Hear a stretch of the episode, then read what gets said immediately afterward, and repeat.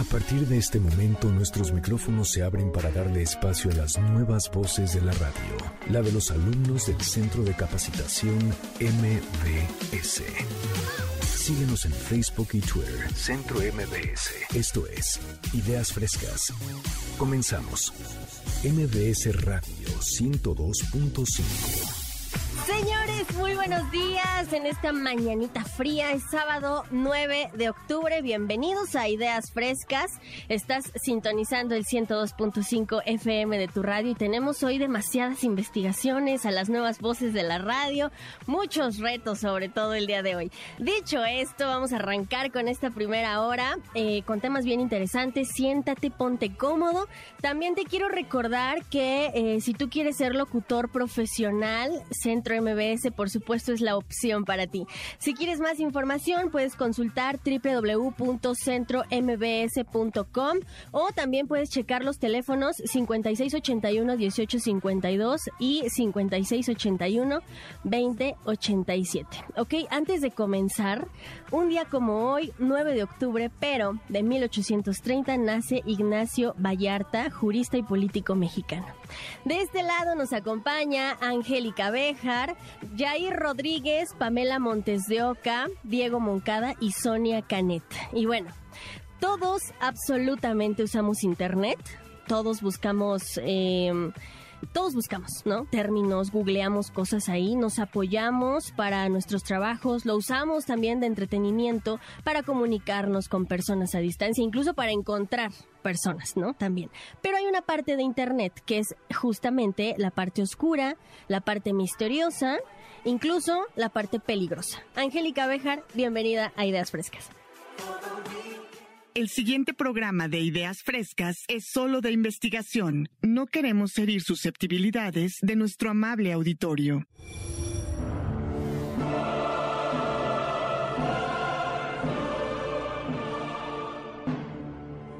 Muchas gracias Frida, buenos días y gracias nuevamente por abrirnos los micrófonos a nosotros, los alumnos de MBS Radio. Y bueno, efectivamente, hoy me acompaña mi amigo y compañero Diego El Borrego Moncada para platicar del otro lado de la web que vamos a presentar como la otra cara de la moneda. Y bueno, pues dicen por ahí también, Frida, que todos tenemos un lado oscuro. ¿Tú qué opinas, Diego? Pues yo creo que eso está muy presente desde nuestra personalidad y también en las cosas que no vemos dentro de los medios de comunicación, digas el internet, televisión, o sea, todo. Concuerdo perfectamente con lo que dices. Sí, y entonces pues la web no es la excepción es lo que se conoce como la Deep Web y o Darknet. Y te voy a decir por qué Deep Web y o Darknet este, vamos a, platicar un poquito de los términos, pero bueno, vamos a dar contexto primero. Todos cuando necesitamos, como bien dice Frida, buscar información y demás, recurrimos a un motor de búsqueda que pues el más conocido es Google, Yahoo, Bing, DuckDuckGo de Escocia, entre otros más, ¿no? Entonces, pues efectivamente hay estrategias de búsqueda y tiene keywords o frases que tú pones ahí tu información y te despliega pues un chorro de opciones, tú escoges cualquiera y demás. Esto se conoce como la Internet superficial o bien la punta del iceberg.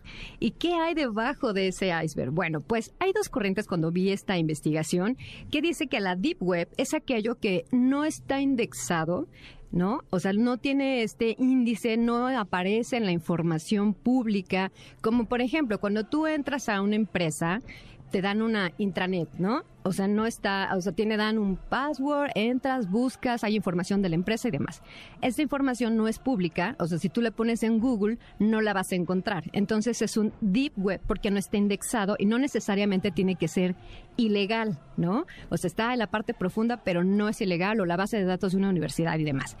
Y hay otra corriente que habla ahora sí del término interesante que es el dark net o red oscura. ¿Has escuchado tú de esto, Diego? Fíjate que, de hecho, a través del tiempo, este tema de la Deep Web, de la Darknet, pues se ha vuelto tendencia, inclusive han salido rumores, leyendas, creepypastas, un montón de ondas que no sabemos si son ciertas o no. Exacto. Eso, es importante, el si es cierto o no. Y te voy a decir por qué. Porque hay que tener como esta curiosidad y sobre todo el cuidado de saber por dónde entras a este Darknet, porque regularmente no vas a entrar por este motor de búsqueda que yo, que yo comenté en un principio, ¿no? El Yahoo, el Google, lo que sea, no vas a entrar por ahí. Tienes que tener un programa que regularmente el más conocido es el Tor Browser. Ajá. Entonces tú, tú bajas este, este software y entonces tienes que seguir una serie de pasos para cuidar tu equipo tu seguridad, Exacto. tu identidad, ¿no? Y además, este, lo más, lo más importante es que tienes que conocer también la información o la página que vas a buscar, porque a diferencia de, de la red superficial, no tiene terminación .com, Ok. tiene terminación .onion. Y esto hace referencia a las capas de la cebolla, ¿no? Que tienes que Sí, ir sí, sí. Pasando poco a poco para llegar a la parte más profunda de este Darknet. Por eso se llama así. Y bueno, pues efectivamente hay que preguntarse qué hay en esta parte oscura y profunda. ¿Qué te imaginas, Frida? Fíjate que eh, justo esto que decías de Onion, ¿no? De las capas y demás. Por ahí yo conozco personas que son ¿Ah, sí? fanáticas, fanáticas de entrar a lo que no se debe. Y entonces eh, resulta que ellos me dicen, ¿sabes qué? Entre más, más vas buscando, Ajá. peores cosas vas encontrando. O sea, es como que algo, ok, medio malo, pero va. Ok, muy malo, pero le sigo. Y entonces llegas a cosas que incluso me han llegado a decir que han habido casos, que de hecho están en YouTube, casos de personas que se metieron tanto a la Deep Web, a, a- a cosas, archivos que no tenían por qué entrar, que de pronto les empieza a llegar fotos. O sea, como si estuviera alguien contigo, pero realmente no está nadie contigo. Te Ajá. están llegando fotos de que estás en la computadora. Qué miedo, ¿no? Qué Por miedo. eso decía yo, es peligroso. Sí, es claro que es peligroso y efectivamente te cuento que se dice que hay cinco grados de profundidad y el primero es el de redes sociales, el de blogs y demás. O sea, imagínense qué tipo de información fluye por ahí como redes sociales, ¿no? Claro. El segundo, páginas de contrabando, materiales pirateados. En el tercero, es lo que dice Frida, archivos de seguridad y que hay que tener cuidado porque uno puede entrar ahí y puedes entrar a lo mejor a seguridad nacional de X país y se te hace fácil bajar la información, compartirla en tus redes y tú no sabes que estás cometiendo un, Un delito. delito. Y el y, y- ajá, y no se no se les olvide que eh, desconocer un delito no te exime, Exime, de la exacto. culpa. Así que aguas por ahí, ¿eh? En el cuarto se encuentra el Hidden Wiki, que también se relaciona con el comentario de Frida de que es como una tipo Wikipedia Ajá. en el que vas encontrando cosas más espantosas de la red. Y el último es la parte más profunda, que es donde se encuentra, encuentra perdón, pornografía de todo tipo, hackers, venta de armas, objetos robados, eh, venta de Yo, órganos. yo incluso, perdón que te, que te interrumpa, he visto eh, contrat- o sea, eh, que se contratan ciertos servicios ilícitos que buscan causarle daño a otras personas. Ah, claro, ¿sabes? matones a sueldo también hay. Y ahora la pregunta importante, ¿y cómo pago todo esto, no? Porque pues no me imagino ahí el cargo de American Express o de mi Mastercard, ¿no? Bancomer, tarjeta digital. Exacto. Su Entonces, compra en la Deep Web ha sido aprobada, ¿no? así es. Entonces, pues no, aquí se comercializa a través del Bitcoin, Ah, ok. que como saben es una criptomoneda y que sobre todo pues no es, no es que lo, lo emita un banco central del mundo ni nada, digital. Oye, pero por ejemplo, o sea, yo tengo entendido que esta onda de la Deep Web, o sea, no es, no es algo reciente. A lo mejor la forma en la que se ha, eh, por ejemplo, comprado ciertos servicios dentro de la plataforma actualmente es a través del Bitcoin. Pero me imagino que hace unos 10 años probablemente sí se hacían transferencias bancarias eh, y a lo mejor de, de manera ilícita para adquirir ciertos servicios, para comprar ciertos productos Claro. en la misma. Sí, porque también recuerda que la banca ha evolucionado, Claro, ¿no? bastante. O sea, ahora hay muchísimos, muchísimos más candados de seguridad para hacer poder- para poder hacer transferencias, incluso hasta depósitos, ¿no? Exacto. Entonces, bueno, hace 10 años la banca también era otra cosa. Y bueno, pues si alguien decide sí ingresar por estas turbulentas partes de la web, Ojalá que no. Ojalá que no. No olviden que tu seguridad es la más importante, tu identidad, tus datos, tu equipo. Recuerda que así como tú estás viendo, alguien te puede estar observando y sobre todo no descargues nada. Y en fin, la verdad es que yo creo que toda esta información de la, de la, de la red superficial y el darknet pues sí, es interesante, pero saben, yo creo que con la información que tenemos en la red superficial es más que suficiente para dañarnos la cabeza y no digamos las redes sociales. Hoy por hoy podemos ver cuántas personas están dispuestas a hacer lo que sea por un like. Claro. ¿Y qué es un like, no? Que un dedito arriba, un dedito abajo, la aprobación La aceptación social. de personas que no conocemos y hay gente que ha muerto por estas cosas, por, por obtener la mejor selfie, hacen desnudos, hacen challenge, en fin, yo, yo creo que con lo que tenemos en la red superficial es más que suficiente para enfermarnos la cabeza y en realidad este- esta información pues es meramente para que sepas que hay en la internet, en la internet y a qué te puedes enfrentar o encontrar. De ninguna manera estamos invitando a que la conozcan, simplemente es de reflexión, de conocimiento y pues es la otra cara de la moneda de la web.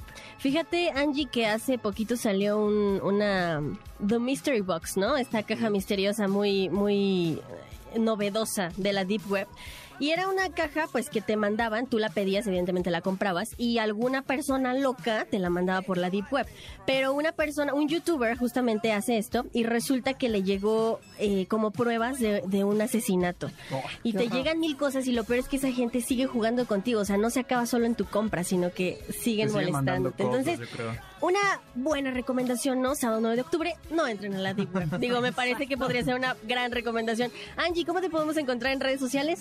Me pueden encontrar en Twitter como Angélica Bejar 6 y pronto ya estará abriendo mis redes sociales para que podamos platicar de este y de otros temas. Muchas gracias, Frida. Perfecto. Pues bueno, les recuerdo las redes sociales, Ideas Frescas 102.5 en Instagram, Facebook, Twitter, arroba centro MBS. Soy Frida la Mexicanita, vamos a una pausa y regresamos. Muy buenos días, eh, continuamos en el 102.5 de tu radio. Yo soy Frida Sariñana, Frida la Mexicanita en redes sociales. Y bueno, pues eh, te quiero recordar si nos estás sintonizando apenas y acabas de prender tu radio, acuérdate que todo el programa completo, todos los episodios de Ideas Frescas los puedes encontrar en Spotify como Ideas Frescas. Así nos encuentras, ¿ok?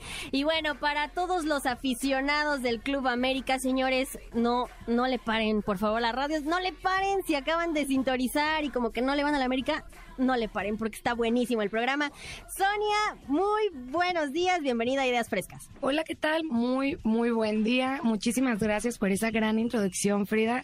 Y pues sí, como les comentabas a todos, yo les voy a hablar un poquito de este equipo tan emblemático en la Ciudad de México, que para mí me parece como un icono muy grande de tantas rivalidades y tantos partidos y tantas polémicas y tanto todo. Este, el día de hoy vamos a hablar del Club América. Eh, pues no sé qué, la verdad yo pensé que era un grupo que nada más estaba formado por, pues un grupo que era solamente considerado como una empresa o algo así, pero ya que me metí a investigar un poquito más, hay muchísimo, muchísimo detrás de su historia, comenzando porque fue formado por un grupito de niños de 15 años. O sea, ¿quién en realidad hubiera considerado que a los 15 años podían lograr algo tan, tan grande? Estos fueron dos niños llamados Rafael Garza y Germán Núñez, que una vez dijeron como, oye, ¿sabes qué, brother? Necesitamos armar un equipo. Me gustaría que armamos un equipo, vamos a decirlos aquí a los más chilos que están jugando, los que se están rifando en la canchita de la escuela. Vamos a invitarlos a que jueguen con nosotros. Y e hicieron una convocatoria. Y en esta primera reunión, eh, Germán, ah no, Rafael fue el que llegó así súper uniformado, dijo yo me voy a robar toda la ropa que tengo ahí en el closet de mi papá y voy a ver qué armo con esto. Todavía fue a que le cosieran unas palabras en la parte de atrás de la espalda que se puso récord, que ya después este se, se conformó como su apodo, el, el apodo de Rafael. Y convocaron a un grupo de niños que al final llegaron yo creo que como unos 12 a 13, ahí más o menos algunos. Y este, pues se formó este grupo. Lo malo de este grupo era que no todos los niños tenían el presupuesto para tener este uniforme. Entonces, otro profesor de una escuela igual marista eh, les dice al grupito de niños que no tienen suficientes jugadores, oigan, hay que juntarlos, ustedes tienen pocos jugadores y ustedes tienen dos balones y tienen uniformes.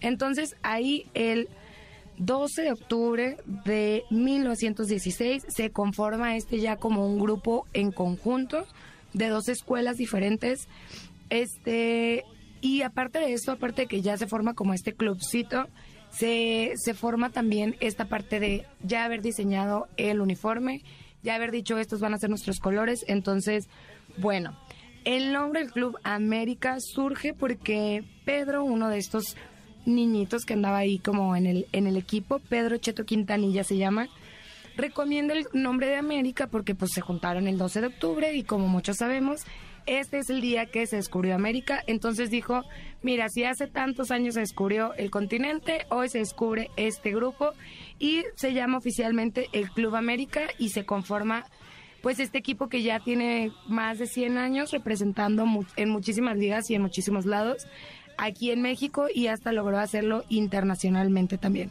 ¿Qué piensas tú, Yair, de este equipo formado tan espontáneamente?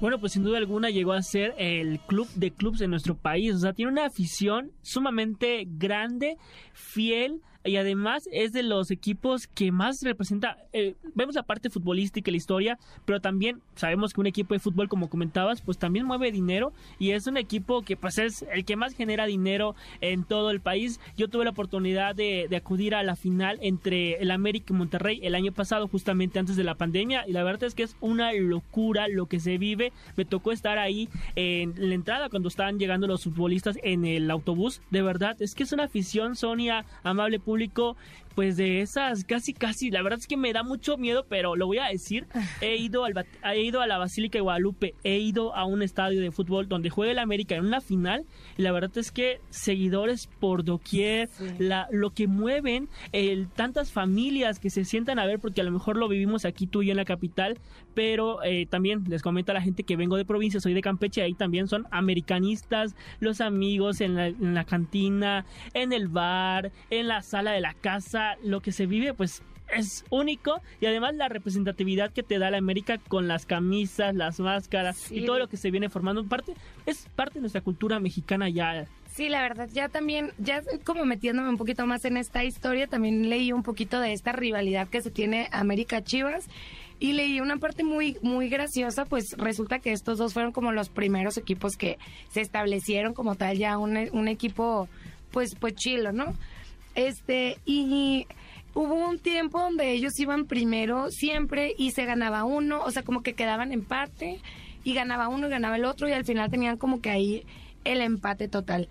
Y entonces pasó que una vez el América fue a, a Guadalajara a competir con ellos y ya tenían una historia de, de esta, pues, empate, ¿no? Y en este partido ya dijeron que el, el, entrenador, bueno, el director técnico que, que era en ese entonces del América, llega y dice, y cito, América no viene a Guadalajara a ganar, eso ya es rutina. Nosotros vinimos a cambiar el número de la larga distancia. Cada que quieran llamar a la ciudad de Guadalajara por teléfono deberán de marcar 202020 por cortesía del América. Y de ahí Muy se desata todo este rollo. Este se, se desata todo este rollo y pues así empieza esta rivalidad como tal. Bueno, pues ahí lo tienen a todos los aficionados de este Club América, que creo que es como medio México, ¿no? Es más que México. Sí, de hecho sí. Totalmente. A ver, Sonia, ¿eres fan de Club América? Yo la verdad no soy como muy partidaria del fútbol en Mexicali, allá donde yo soy, y en Sonora donde yo nací, pues somos como que un poquito más aficionados al base. Pero ahora que vine acá empecé a agarrarle el gusto a ir a los partidos. Sea quien sea, yo voy, me echo una cervecita, grito, me emociono con todos, no importa quién gane, la verdad yo sí ya lo empecé a disfrutar bastante. Perfecto. Bueno, pues yo la verdad sí le voy al América. Entonces, arriba el América, a todos los que nos están escuchando, que le van al América y si no, pues no le cambien. Sonia, ¿cómo te podemos encontrar en redes sociales? En Facebook e Instagram como Sonia Canet, es C-A-N-E-T. Perfecto. Muy bien, pues bueno, dicho esto a todos los del Club América, vamos a pasar ahora sí. No sé si ustedes creen en los horóscopos. Yo, yo soy súper de que tú eres cáncer, tú eres sagitario, contigo no me junto. Tú, a ver, Jair, cuéntanos, ¿tú, tú eres de, de horóscopos? Bueno, hola, ¿qué tal? Soy Frida, Sonia, pues amable audiencia. Vamos a hablar acerca de los horóscopos. Y la verdad es que yo, Frida, no soy tan fan de los horóscopos. Yo, pues creo nada más en un dios, ahí como dicen, ¿no? Pero, pues sí, hay muchas personas que, que tienden a, creer todo lo que se encuentran en los horóscopos, los cuales son basados en sus signos zodiacales. Y bueno, eh, te comento, Frida, que los horóscopos, pues, ¿de dónde nacen? ¿Cómo llegan a nuestra vida diaria y cómo es que a veces pueden influir tanto en la vida de las personas? Pues bueno, los horóscopos llegan desde Babilonia. ¿Lo Ok, fíjate que no, pero está interesante. Mira, ¿eh? vienen desde Babilonia y Alejandro Magno era un fiel creyente de estas constelaciones que se forman y que pues son basadas, muchos de ellos, bueno, todas son basadas en nuestras, en nuestras fechas de nacimiento, por eso es que lo divide en 12. Hay 12 constelaciones y posteriormente va cambiando de cultura hasta llegar al griego y desde ahí deriva esto de los zodiacos que significa camino de los animales. Por eso vemos varias representatividad en los horóscopos y pues son elementos predictivos del futuro. Así tal cual, estos son los horóscopos basados en 12 constelaciones, las cuales pues se agrupan eh, de acuerdo a nuestra fecha de nacimiento. Y eh, la verdad es que me sorprende ver la cantidad de personas que compra una revista, que compra un periódico para leer su futuro. ¿Tú eres de esas que compra, que, que hace algún ritual antes de Navidad o en Año Nuevo? Pues mira, seguramente sí lo hago, pero igual no me sale, pero sí te voy a decir algo, creo que todo está todo está en la fe, ¿no? Dicen que la fe mueve montañas y, y yo creo que, por ejemplo, es como cuando te dicen, "No, pues que cuando termines con tu novio hazle una carta y quémala." Yo creo que a lo mejor el que tú quemes la carta el novio va a estar, o sea, va a seguir jugando FIFA, él no le importa, ¿no? Pero creo que esto emocionalmente te libera. Entonces creo que va por ahí. Sí, claro, y también te sirve para darte cuenta como que es, yo, yo lo veo más como un consejero, antes de que pues, esto es lo, determinadamente esto es lo que te va a suceder con tu futuro, yo creo que los horóscopos te ayudan pues a guiarte, porque al final todos buscan esto, lo que es amor y abundancia, buscan la prosperidad y todos buscan que estén bien, y pues eh, aquí en, en, en el mundo y en México también pues hay muchos, muchos astrólogos, fíjate que llegó el boom en los 90, yo sé que la amable audiencia lo conoce y lo conoce muy bien, Frida, Sonia que están conmigo en cabina, a Walter Mercado, este señor de Puerto Rico que después se va a Estados Unidos y que se dedicó a eso. Fue actor en, su, en sus inicios y posteriormente se convierte en uno de los astrólogos más famosos del mundo. Yo creo que no podemos hablar de los astros de horóscopos sin mencionar a Walter Mercado. Inclusive hay una serie en una plataforma digital donde él nos cuenta cómo se involucra en esto uh -huh. y cómo es que mandatarios. Esto me llamó muchísimo la atención. Los hombres más poderosos del mundo buscaban a Walter Mercado. ¿Para qué? Para que le leyeran sus horóscopos. Uh -huh. Entonces, eh, pues viene a, a, darte la dimensión de lo que tienen estos signos zodiacales, estos horóscopos basados claro, en estos la influencia signos. que puede sí, tener. claro. O sea, a mí lo que me sorprende es que hombres que tomaban decisiones, mujeres de poder, lo buscaban y le consultaban para poder hacer o tomar una decisión correcta. Uh -huh. Entonces sí como que eso me sacó, me puso en shock, cómo es que un hombre que va a tomar una decisión que va a influir en millones de personas se basaba en los horóscopos. Bueno, ahí está. Y también en México tenemos aquí a Giovanita, una, pues una persona que ya, ya mayor que falleció y que pues por muchos años nos daba los horóscopos, nos brindaba esa, esa información basada en los astros. Y actualmente, pues ustedes conocen seguramente Frida en las redes sociales, uno que se ha hecho pues viral. De la noche a la mañana vi que empezó a cobrar tanta relevancia precisamente a través de las redes sociales como uno de los astrólogos más famosos, más polémicos y además de los más consultados, Moni Vidente. Ay, sí, oye, que Moni Vidente ha sido todo un show, ¿no? Porque ella ha dicho que hasta supuestamente que Luis Miguel ya está muerto y que también predijo lo de los sismos y todo sí, esto. de hecho, eso es lo que hace que muchos eh, astrólogos que no es lo mismo, hay que mencionar la astrología que astronomía. Eh, claro. Eso es lo que hace que muchos astrólogos como Walter Mercado en su momento pues tuvieran este renombre y este prestigio. Actualmente vemos cada cosas y cada personas que, que juegan con los astros y por eso es muy importante, como mencionaba Frida, pues siempre, siempre mantener la fe. Eso es lo más importante porque los astros y los horóscopos son una guía nada más para nuestra vida. Eh, yo te pregunto, Sonia, Frida, ¿qué signos son? Sonia. Yo soy Aries. Yo soy cáncer. cáncer. Y además, luego a veces le suele pasar que como uno es cáncer, en el caso de Frida, dice, es que yo no soy compatible con Aries. Y no, si yo llega... no soy compatible con Sagitario. Y bueno, y, y si llega un buen tipo que sea Sagitario, ¿Qué vas no, a hacer? Porque no, luego pues les sale, les pues sale. no, porque ya, ya anduve con dos y ya me quedó claro que no. Ahí no es, Sagitario no es, voy con, voy bueno, con Tauro. Esa es su experiencia de Frida, pero a lo mejor alguien que nos está escuchando es cáncer y está feliz con, con alguien que sea Sagitario. Entonces, yo les digo, o sea, los horóscopos me encanta, me gusta, pero también ha, han sucedido casos donde muchas personas basan su vida en los horóscopos, basan su vida diaria. O sea, la otra vez estaba yo escuchando una, una amiga que decía, es que yo voy a, eh, voy a presentar mi examen de inglés. ¿ok? Y mi horóscopo dice que no estudie porque lo voy a pasar. Bueno, la muchacha fue a presentar su examen, Repro, no lo pasó, Repro, obviamente. Es que sí, también. O sea, y le echó la culpa a quien no había interpretado bien sus horóscopos. O sea, no dijo, es que no lo pasé porque no estudié, es que mi horóscopo, yo me equivoqué en la interpretación de mi horóscopo. Claro, claro. O sea, y hay mucha gente que basa toda su vida y toda acción que hace en cada momento de su vida en los horóscopos y por eso me llama mucho la atención. Eh, ¿Ustedes qué opinan acerca de esto?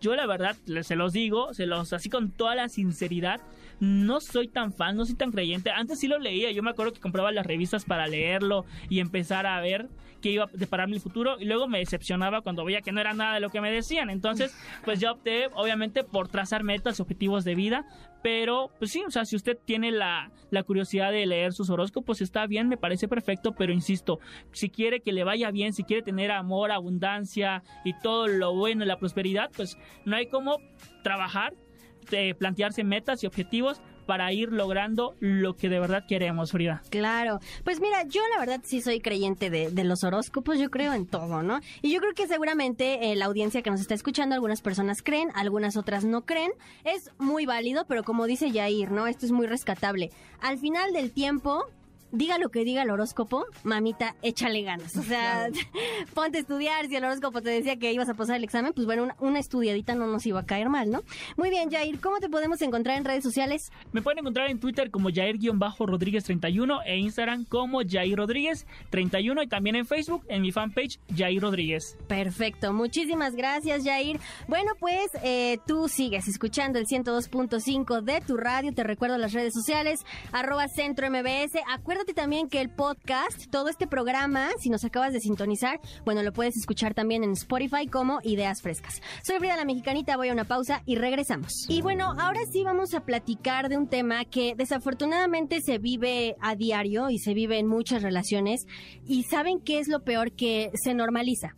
En ocasiones se normaliza, se normaliza el que tu pareja pues haga cier- tenga ciertas conductas o acciones contigo y no nos damos cuenta de que realmente estamos viviendo una violencia y no necesariamente tiene que ser física, no necesariamente te tiene que dejar el ojo morado para que tú consideres que es violencia. Desafortunadamente también hay violencia emocional, violencia psicológica y de esto nos va a platicar un poquito Pamela Montes de Oca. Pamela, bienvenida a Ideas Frescas. ¿Qué tal, Frida? Muchas gracias y muchas gracias a todos los que nos escuchan desde MBS Radio, aquí en Ideas Frescas.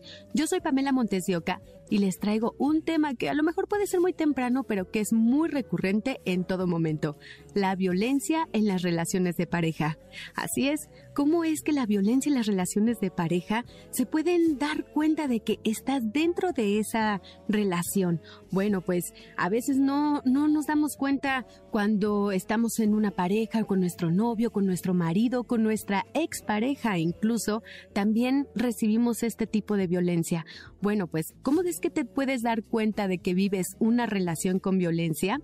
Ah, bueno, pues todo acto, todo acto que cause un sufrimiento físico, sexual o psicológico, pues es una amenaza de que estás sufriendo una relación en pareja.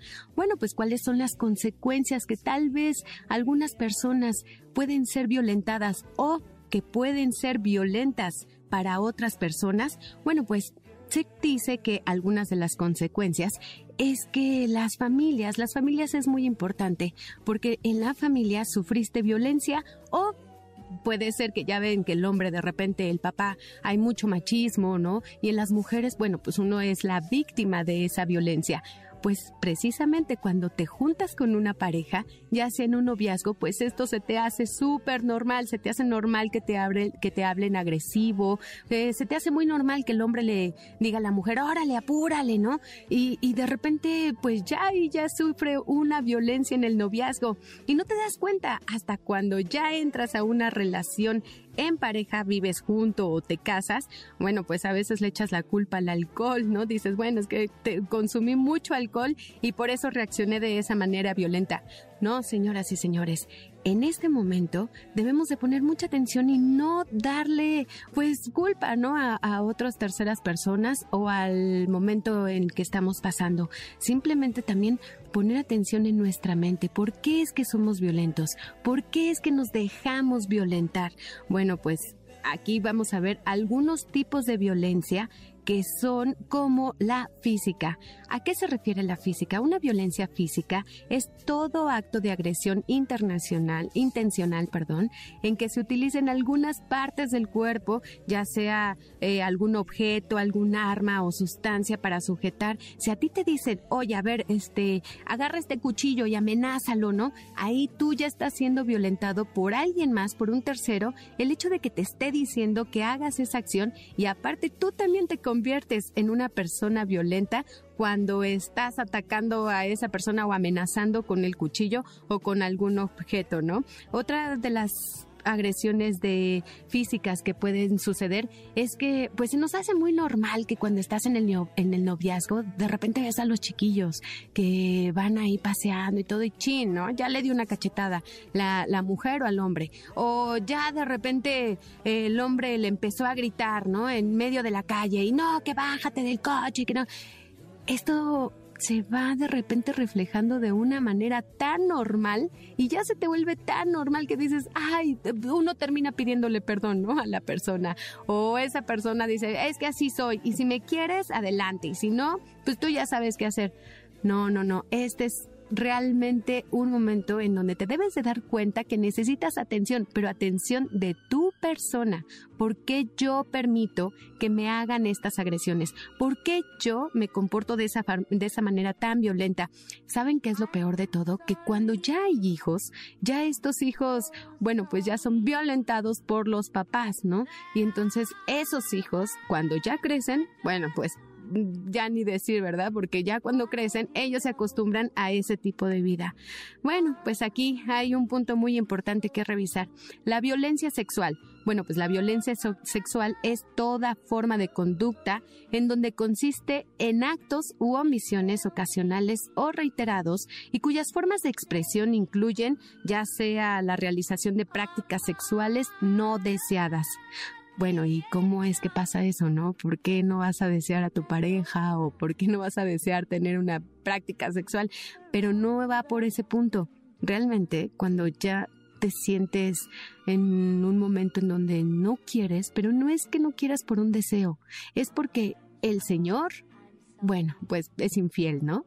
El Señor llega tomado y siempre te está diciendo de cosas. El Señor, hay muchas razones por las cuales también estás dentro de esta pareja y no quieres tener esas relaciones sexuales. Y de repente llegan y bueno, pues eh, ya estás haciendo, ya te están agrediendo el hecho de que te digan, tenemos, debemos de tener relaciones sexuales en este momento y ahora le cuesta y ponte y que no. Y ya sales embarazada, ¿no? Bueno, pues ahí hay otro punto que debemos de, de, revisar porque es un daño, es un daño que te están haciendo. Si tú te encuentras en ese momento, por favor, habla, llama. Hay muchas instituciones que te pueden ayudar y decir que te están agrediendo de una manera que tú no quieres permitirlo y necesitas ayuda. Bien, otra, otra de las razones es la violencia económica. Bueno, pues la violencia económica es una agresión con el fin de controlar tanto el flujo de tus recursos monetarios que tú tienes como ingresos, a también cuando ya te están dando dinero y te están amenazando porque te están dando ese dinero y tienes que hacerlo, tienes que hacer lo que te dicen porque ya te están dando ese dinero y te mantienen. No, no, no, no tengas miedo, de verdad, no tengas miedo, tanto como mujer como hombre, ¿eh? porque déjenme decirles que la violencia en la pareja no nada más es para la mujer, también es para el hombre. El hombre también sufre de violencia. ¿Cómo? Pues de una manera en que ahora las mujeres ya son, bueno, no ahora, siempre, siempre ha sucedido, pero las mujeres si son más agresivas, bueno, pues los hombres también sufren de violencia de otra manera. ¿En dónde estás? ¿Por qué no me llamas? ¿Por qué no? O sea, es verdad, se les hace familiar eso. ¿Por qué no me respondes? ¿Por qué me dejaste en visto? Eso también es violencia, ¿eh? déjenme decirles, chicas. Bueno, pues otra, eh, ahí es en donde entra la violencia emocional y o psicológica. Pues esto se refiere a una agresión reiterada que no incide directamente en el cuerpo de las mujeres o de los hombres, pero sí en su psique, o sea, sí en sus emociones, humillaciones, prohibiciones, condiciones, insultos, reclamos. Bueno, yo creo que todos hemos pasado por esta situación, pero aquí entonces, ¿en qué momento debemos de pedir ayuda? Bueno, pues tenemos muchísimas instituciones. Una de las instituciones es InMujeres. Puedes marcar a InMujeres y ahí te van a dar la atención ya sea psicológica, eh, te pueden dar otra atención en donde eh, judicial, ¿no? En donde tú pues ya te diste cuenta que estás dentro de esa violencia de la pareja, bueno, pues puedes acudir como mujer a InMujeres y ahí te pueden ayudar.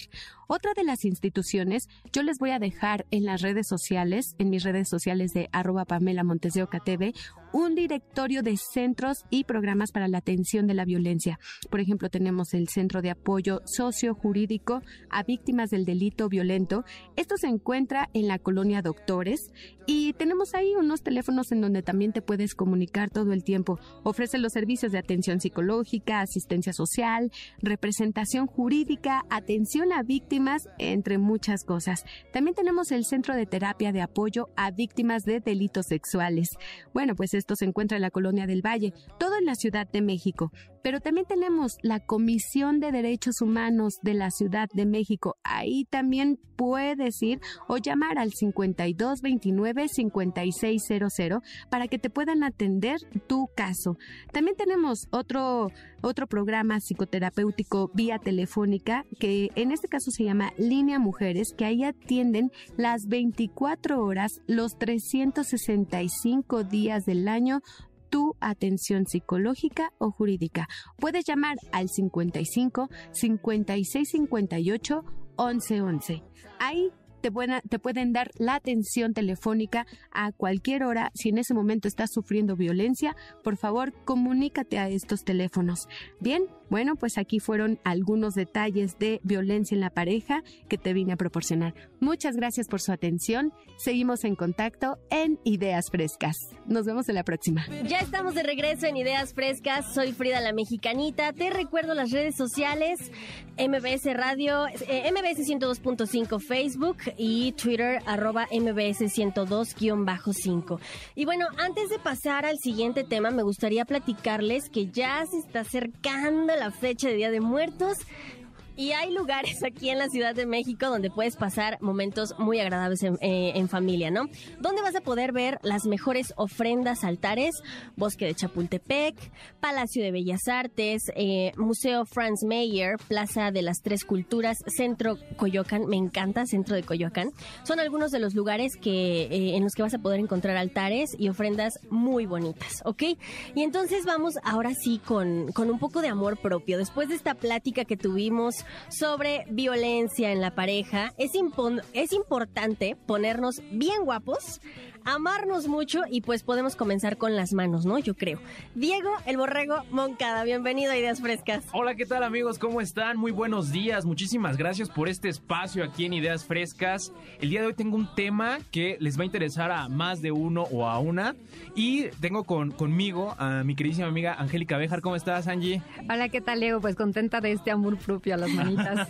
por supuesto, el amor propio es bien importante y no debemos olvidar las manos que también son súper eh, necesarias, son súper eh, llamativas al momento de a lo mejor estar en una junta, todo eso. Y vamos a hablar del manicure. Vamos a empezar con qué es el manicure, o sea, qué, qué es lo que, lo que tú piensas que es el manicure allí, o sea... Pues que te arreglen las uñitas, ¿no? Que te, que te quiten estos pellejitos que luego duelen un chorro y, y, que son bastante incómodos y ya andas este, quitándotelo para que no te arda. Mira, aquí el productor está poniendo una cara de dolor. No, pero bueno, o sea, eh, tanto mujeres como hombres se pueden hacer este tipo de tratamientos porque el manicure básicamente es eso, es, es eh, un, tratamiento cosmético, un tratamiento de belleza que va para las manos, ¿no? Como tú misma lo dices, es para retirar exceso de, de los pellejitos, la cutícula, qué sé yo, ¿no? El chiste es enchularnos las manos, ponerlas bellas porque también es importante. Pero para poder conocer mejor esta, esta, este tratamiento cosmético, pues vamos a hablar de la, la etimología eh, que tiene este, este tratamiento, incluso un poquito de la historia, porque es algo bien interesante. La etimología nos dice que la palabra manicure proviene de la palabra francesa manicure, o sea, no sé si lo Manicure. Exactamente, o sea, aquí ya tenemos a, a, Frida, que tiene ese acento francés perfecto y eh, lo que significa el cuidado de, las manos. Y esta palabra manicure o manicure, como lo quieran decir, no sé si lo pronuncié bien, proviene de los vocablos latinos que es manus, que significa mano, y cura, que significa eh, cuidado. Entonces, aquí resumimos que el manicure es el cuidado de las manitas. Y la, la, historia que tiene esta práctica, o sea, se remonta desde hace años, aproximadamente hace 5000 años. O sea, ¿te imaginas qué, qué, interesante está esto, no? Sí, porque uno pensaría que es como de reciente, ¿no? Digo, de reciente del último siglo, por ejemplo. Justamente es lo que estaba pensando, o sea, que, que podría ser algo como una tendencia actual, a, a lo mejor de los 90s, 80s, pero no, o sea, es, una práctica que se viene haciendo aproximadamente desde hace 5000 años.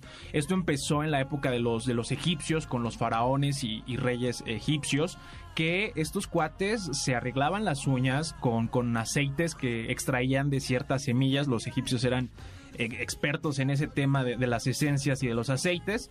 Entonces los reyes básicamente lo que hacían era eh, ponerse estos aceites en las uñas y que les dieran brillo.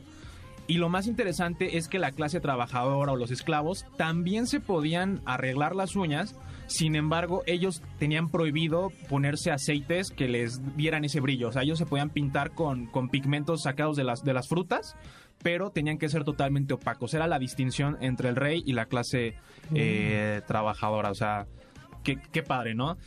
Y al mismo tiempo, eh, hace 3.000 años aproximadamente, eh, los emperadores chinos también, esos puestos estaban loquísimos, o sea, literalmente primero empezaron como con incrustaciones de metales preciosos y después estos cuates dijeron, no, ¿sabes qué? Comper egipcios, ahí les voy, porque yo quiero que estos metales los fundas y me los pongas en el dedo, o sea, qué práctica tan dolorosa. ¿Tú te pondrías eh, oro, oro rosa en tus, en tus uñas? No, mi querido Diego, yo de hecho... Al rato te asaltan y cómo le van a hacer. Ah, con las pinzas te arrancan. Tienes uña. no, no creo. No, imagínate tener las uñas acá eh, con, con oro real y tener que te las comas, pues no, ahí, ahí ya se te fue Que toda, que te fue toda la inversión, ¿no? y eh, pues básicamente esto es la historia. Ya con, con el paso de los años, las técnicas se fueron modificando bastante, al grado que, por ejemplo, en, en- a principios del siglo ve- eh, XX, en América, en Norteamérica, las mujeres sí se hacían el manicure y tenían una, una uña postiza que era hecha a base de ceras y que al mismo tiempo la mezclaban con un polímero, que la verdad no, no recuerdo cuál es, pero que endurecía la cera y hacía que resistiera pues altas temperaturas. Y así ha, ha ido evolucionando el arte del manicure y actualmente ya hay un chorro de técnicas, hay un montón de, de, de formas diferentes de, de, eh, crear esta, este arte con las uñas. Sí, Angie, por ejemplo, Y, y fíjate que esto que estás diciendo de las tendencias y demás, pues actualmente, bueno, todo empezaba primero con las uñas postizas y luego decorártelas y luego ponerte las piedritas y luego ponerte las largas y luego ahora ponerte las puntiagudas, qué barbaridad. Digo, hay, por supuesto preferencias. sí, claro. Pero eh, cómo ha ido evolucionando y ha ido cambiando, porque al final, pues las manos, te las pintes o no, largas o cortas, pues es la presentación, una parte de tu, de, de ti, de tu imagen, y que es lo que la gente, aunque uno no lo crea, la gente sí observamos las manos de hombres y mujeres, Sí, definitivamente. Y se ha demostrado que actualmente, o sea, hay diseños tan, tan loquísimos, tan... La neta están, están padres, están muy chidos. Están interesantes. Bastante. Por ejemplo, eh, fue una premiación, ¿cómo se llaman? Bueno, hubo unos premios en, en Estados Unidos. Met Gala. Exactamente. Ah, perdón, es que no estoy tan bien. este, No, bueno, Frida está pero a la aquí, aquí- vanguardia. aquí tenemos a, a las expertas. Pero sí tenían, tenían de todo extravagante, Se ¿eh? tanto vestuario, uñas. O sea, no, es que sabes qué, las uñas ahorita yo creo que yo he visto, Diego, Ajá. se ponen hasta cargadores adentro de, no, o sea, una cosa que Yo, yo vi una, una chava que se puso una cadena, o sea, literalmente, o sea, una de, de decoración, pero que iba de esta del dedo índice al dedo anular, una, una cadena así como de oro. Se veía como entre raro, loco, pero dices, bueno, o sea, tiene, tiene estilo, ¿no? y yo nada más me pregunto cómo le hacen cuando Sus- van al baño, o sea, cómo le hacen, cómo le hacen. No, es todo un No, caos. hay, hay que tener cuidado, compañeros, compañeres. Y este, pues las tendencias han, han cambiado muchísimo con el paso del tiempo.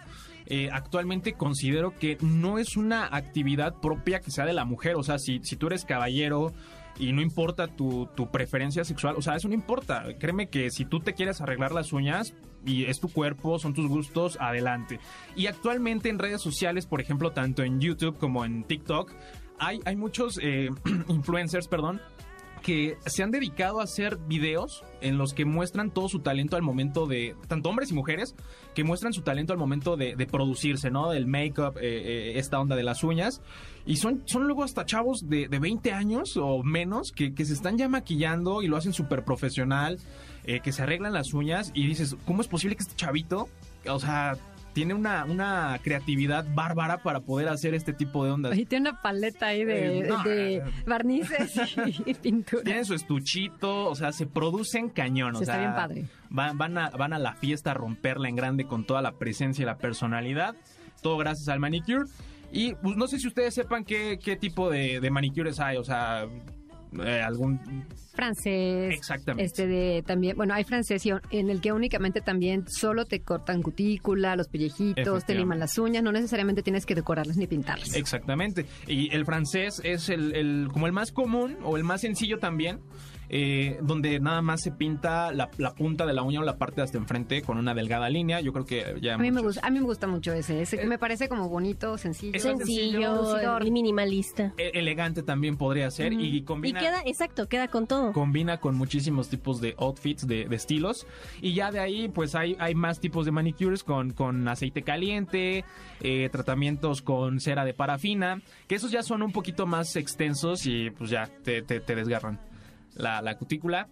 Eh, y bueno, pues aparte de, de los estos que son sencillos, eh, eh, que son sencillos este tipo de manicure, pues hay unos ya, como ya bien lo decíamos, pues mucho más elaborados que ya tienen piedritas, que tienen piedras de fantasía, diseños muy muy estrafalarios, pero eso no importa. El chiste es que tú salgas y disfrutes de tus manos. Exactamente, bien cuidadito todo eso.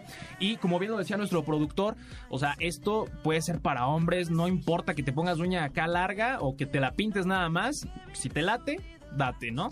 Totalmente. Y por aquí como que le veo ganas al productor de hacerse un buen manicure. No, y- le veo muchas ganas. Saliendo de aquí para allá. Exactamente, y dejen eso, o sea, hay, hay veces que las personas tienen el talento y, o sea, no, no podrías decir, este cuate no se sabe hacer manicure, podría ser productor del programa de Claro. Oye, pero Diego, a ver, talento. ¿qué es lo más extravagante que has visto en uñas? Así ya de rápido. Yo he visto que meten animales, grillos, cucarachas, este, cables de Sí, cargador. sí, sí. Hace poquito vi uno, este, a ver, Yo, échale, yo- échale. yo lo- yo de lo que me acuerdo básicamente era, era este un- unas cadenitas. Las cadenitas me impactó y, y Cheerios. y Ah, por ejemplo, Salma traía unas maravillosas, No, no, no, ¿eh? esas Octubre, son- pero en las uñas. Esa onda es Monster Octubre High. Esta, esa onda de, de Salmita es del Monster Energy, o sea, no sé, pero están bárbaras sus uñas, están perronas. y pues nada. Eh, básicamente, chicos, también queremos invitarlos a que si tú tienes manicure en tus manitas, si de plano tú haces este tipo de arte, eh, tómate una foto y etiqueta a eh, Ideas Frescas y a Centro MBS, incluso a Frida la Mexicanita y, ¿por qué no?, a Diego Borrego-Moncada para que nos muestres ese talento. Perfecto, Diego. Muchísimas gracias. Pues ahí están sus redes sociales, Diego el Borrego Moncada. Yo soy Frida Sariñana, Frida la Mexicanita. Háganse el manicure que quieran. YOLO. O sea, la vida solamente hay una vida, ¿no? Entonces, no se despeguen porque regresando tenemos más voces nuevas de la radio, más investigación y más cosas súper interesantes. Estás en el 102.5 de tu radio. Ya regreso. Y ya estamos de regreso en Ideas Frescas, señores. 102.5 FM. Soy Frida Sariñana, Frida la Mexicanita en redes sociales. Y bueno, hace unos momentos platicábamos de los horóscopos, que si crees, que si no crees, que si qué onda, que si estudié inglés, no estudié el horóscopo, me dijo que iba a pasar y resulta que no pasé. Bueno, no pasa nada, pero fíjate, aquí yo te quiero presentar una breve investigación que trajo nuestro querido Jair Rodríguez sobre pues los horóscopos, ¿no? Entonces, estate atento, por favor, porque a lo mejor por ahí puede haber algo que coincida con tu vida y si no coincide en este momento, a lo mejor la siguiente semana o el siguiente mes va a coincidir y ahí tú nos vas a decir si crees o no crees. Jair Rodríguez, cuéntanos, por favor. ¿Qué tal Frida? Continuamos ahora sí. Pues yo sé que querían escucharlo, nos estaban pidiendo que querían escuchar sus horóscopos y pues aquí los van a tener. Vamos a empezar como siempre con los 12. Iniciamos con los amigos de Aries. Para este año, ¿qué les para a nuestros amigos de Aries? Para estos ya, para cerrar el mes. Vamos- A ver, por ahí Angie por y aquí están Toño. emocionados. aquí Y en ahorita, la- en la cuernos seguros. a Bueno, Sonia. Bueno, pues ahorita le vamos a decir a sus amigos qué les depara, si están o no listos para el amor. Entonces, para nuestros amigos de Aries, pues en estos meses va a ser algo bueno en el campo de las relaciones en comparación con el año pasado. Se los decía, siempre lo que viene es mejor. Si terminaron con el ex, no importa, van a encontrar a lo mejor no uno, dos para lo que queda del año. ¿eh? Así que recuerden que las cuestiones del corazón no solo se trata de tener pareja, también tiene que ver con la amistad, la vida familiar y la relación que hay con los colegas o con los compañeros de trabajo o de la escuela. Por eso siempre hay que aprovechar la buena energía que nos acompaña. Recuerden que si ustedes transmiten buena energía, pues eso van a llevarse a sus casas. Así que amigos de Aries, están listos para eh, tener una nueva relación ya sea laboral, en el, en el trabajo, en el amor y donde sea. vámonos ahora con nuestros amigos de Tauro. La influencia de los astros traerá grandes cambios y novedades y sorpresas para este mes. Es así como una posible relación sentimental puede conllevar a que descubras facetas desconocidas de ti mismo que te llevarán a evolucionar. Se los decía a los amigos de Tauro, pues sí, o sea, siempre, siempre hay que descubrir nuevas facetas. A veces uno cuando empieza una relación no solamente descubre a una persona, sino a, a alguien, sino también se descubre a sí mismo. Y vamos con nuestros amigos de Géminis. ¿Qué le depara a nuestros amigos de Géminis? Pues este es uno de los signos además más beneficiados en este 2021 y en lo que resta precisamente tanto en el amor como en otros ámbitos de la vida gracias a la influencia de Júpiter y Saturno. Según la astrología, este año nuestros amigos de Géminis podrán encontrar el tan deseado amor o poner fin a una etapa dolorosa relacionada con el terreno afectivo. Hay que aprovechar este mes para fortalecer las relaciones de amistad. Y pues aquí el horóscopo de nuestra amiga querida Frida. Cáncer, cáncer. Cáncer, Frida. A ver, ¿qué te depara el futuro, Frida? pues a ver, vamos a ver. Y Frida nos va a confirmar si, si es cierto o no. ¿eh? ¿eh? cáncer, una nueva etapa en el amor se abre paso poco a poco en tu vida. Sin embargo, para comenzar nuevas historias es necesario cerrar anteriores ciclos. Seguir en el pasado te puede jugar en contra y pues nunca podrás salir del pasado. Así que Fíjate que es real, ¿eh? Por ahí anda el, el ex el ex cucarachón. Por ahí, no, está súper bien. Me voy a poner bien diosa para ese nuevo amor que viene. Diosa del Olimpo, nuestra amiga Frida. Y vamos ahora, pues eso fue cáncer. Hay que cerrar las cosas del pasado y darle vuelta. Vámonos con nuestros amigos de Virgo. Nuevas ilusiones en el amor y la amistad van a llegar a su vida de la manera en la que menos la esperan. De hecho, puede que conozcas a un gran amor en el trabajo o otros, u otros ámbitos relacionados con el mismo. Debes relajarte un poco más y disfrutar las oportunidades que te ofrece la vida. Así que nuestros amigos de Virgo, pues más relax, no todo es trabajo, estrés, ir ahí leve y solito van a llegar las cosas. Oye, fíjate Yair, eh, el producer nos anda diciendo que es cáncer es cáncer, entonces, producer, también te va a llegar un, nuevo amor, pero, hay, que, hay que sacar a Alex. Ahí, o sea, según Jair, hay que sacar a Alex. Muy bien. Claro que sí, hay que olvidar, ¿no? Hay que darle vuelta a la, a la página. Y vamos con nuestros amigos de Libra. Gracias a la influencia de Júpiter y Saturno, este mes les traerá un cambio muy favorable en todo lo relacionado con el amor, la vida íntima y otros aspectos de la vida. Es así que en los próximos meses podrán llegar a conocer a esa persona especial con la que siempre han soñado conquistar o esa persona que aman desde, que aman desde hace algún tiempo. Y aprovechando quiero mandarle un saludo a una seguidora de Ideas Frescas, nuestra amiga Vianey, quien ella me dijo que es Libra. así que Vianey, por favor, pon atención porque va a llegar esa persona a la que tanto querías. Y vamos con nuestros amigos de Escorpión. Este año es importante. este año nuestro amigo Lalo es de Escorpión y vamos a ver qué le para el destino a Lalo y también a todos nuestros amigos que nos están escuchando. Pues bueno, este mes es importante poner tu vida sentimental y familiar por encima de otros proyectos que durante mucho tiempo te han quitado, le han quitado la importancia a tu vida íntima. Esa será la manera en la que le darás oportunidad a quienes interesen en, ti para que se acerquen y te hagan ver eh, que pensar en tu bienestar emocional también es importante. Lo que hablábamos desde un principio y les digo, el amor propio, en este caso para nuestros amigos de Escorpión, pues el bienestar emocional, Lalo. Amigos, se viene mi cumpleaños, soy totalmente Scorpio y coincido, espero que todo esto pueda eh, hacerme una mejor persona. Una mejor persona, soy Scorpio y soy materia dispuesta, dice Lalo. Del pueblo y para el pueblo, no es cierto, no es cierto, amigo. Pero fíjate, eh, Jair, lo que tú comentas de no buscar a tanto relaciones amorosas como amigos, ¿no? Esto, esto es bien importante, creo que es bien importante porque ¿cuántas veces no vamos atrás de las personas? ¿No? ¿Cuántas veces, oye, si, es que si yo no te hablo, tú no me hablas, es que si yo no te digo que nos veamos, y, va para todo, ¿eh? Familia, amigos, ta, ta, ta. Entonces, no busquemos, no busquemos, ¿no? Sí, exacto. También yo creo que cuando, cuando te nace, yo, eh, no necesitas esperar ese mensaje. Si te nace, tú puedes mandar ese mensaje, puede ser el primero y pues de ahí puede partir algo ya sea bonito, una amistad, algo por ahí, ¿no? Para cerrar el ciclo bien y bonito. Claro, porque si tú estás buscando todos los días, pues no, no, así no funciona una relación. no, o sea, tiene que ser mutuo. O sea, tú buscas, te buscan. Si no te buscan, pues no buscas. Déjalo pasar y cierra ciclos. Para que pueda llegar una persona o alguien o un amigo, un familiar pues que te pueda dar lo que te mereces. Lo padre de cerrar ciclos, amigos, es que pues Se cortan el cabello. Te cortas el cabello, te, Te lo ponen de rubio, luego rojo, luego Bajas pelona. de peso, te vas de viaje. Tipo Britney Spears pelona y así, ¿no? Todas las etapas del mundo. Pero es, pa- es padre eso, ¿no? Porque ahí es donde uno aprovecha para conocerse y tener amor propio. Y como les digo, para, tener a- para poder amar, primero me tengo que amar yo mismo. Claro, totalmente.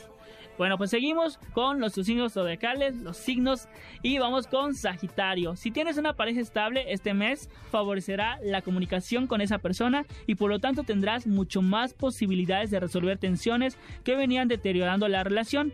Para el caso de los solteros, en este mes podrán vivir un apasionado romance que con suerte podría convertirse en algo muy importante en su vida. ¿Qué se me hace que el Diego Borrego Moncada se nos casa, señores? Queremos Se invitación. Nos casa. Así que, a ver, Diego, nos das, nos, que nos invita a la boda aquí, Diego. Oye, Yair, muy bien. Pues sí, yo creo que vamos a andar teniendo bodorrio por ahí.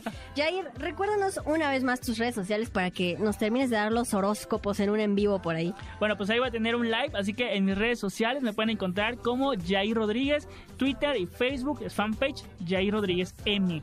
Ande usted. Muchísimas gracias, Jair. Oigan, pues si ustedes están sintonizando apenas el programa, se quieren enterar de su suerte, bueno, pues pueden escuchar el programa completo en Spotify como Ideas Frescas. Así nos encuentras. ¿Ok? Yo soy Frida la Mexicanita. eh, continuamos. Soy Frida la Mexicanita y bueno, ¿qué te parece si nos ponemos misteriosos? Mucho se habla de, de ciertos artistas que se duda de si realmente están vivos o están muertos. Ejemplo de esto, Avril Lavigne, ¿no? Que dicen que el actual cantante no es ella, realmente es su doble. No, bueno, es un temazo que ahí luego les explicaré. Luis Miguel también se ha dudado de si está vivo o muerto. Eh, entonces, bueno, pues hoy vamos a platicar de Pedro Infante. Evidentemente, hoy por hoy, 2021, pues ya, ya estaría muerto, ¿no? Pero se dice que probablemente Pedro Infante no murió cuando se dijo que murió y que de hecho era Antonio Pedro. Y para que nos saque de la duda, pues está Giovanna Córdoba. Así es, Frida. Fíjate, así como mencionaste de Abril Levine y todo eso, también dicen que mi Jenny, mi Jenny Rivera, que tampoco no está muerta. Que anda haciendo videos, ¿no? De cocina. Sí, yo quisiera un- ir a un palenque de Jenny Rivera y ponerme una borrachera con Jenny Rivera. Ahora que ando acá. Ah, Oye, pues sí, fíjate, hablando del. a- ahora que se está aproximando el Día de Muertos, ahora que se está- vamos a hablar de un tema.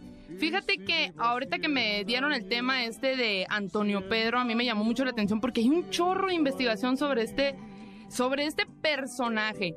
Y para empezar, a ver, ¿quién era Pedro Infante? Era un ídolo mexicano de los años 50. O sea, yo creo que. Máximo representante. Ajá, sí, o sea. El top. El top. El tops.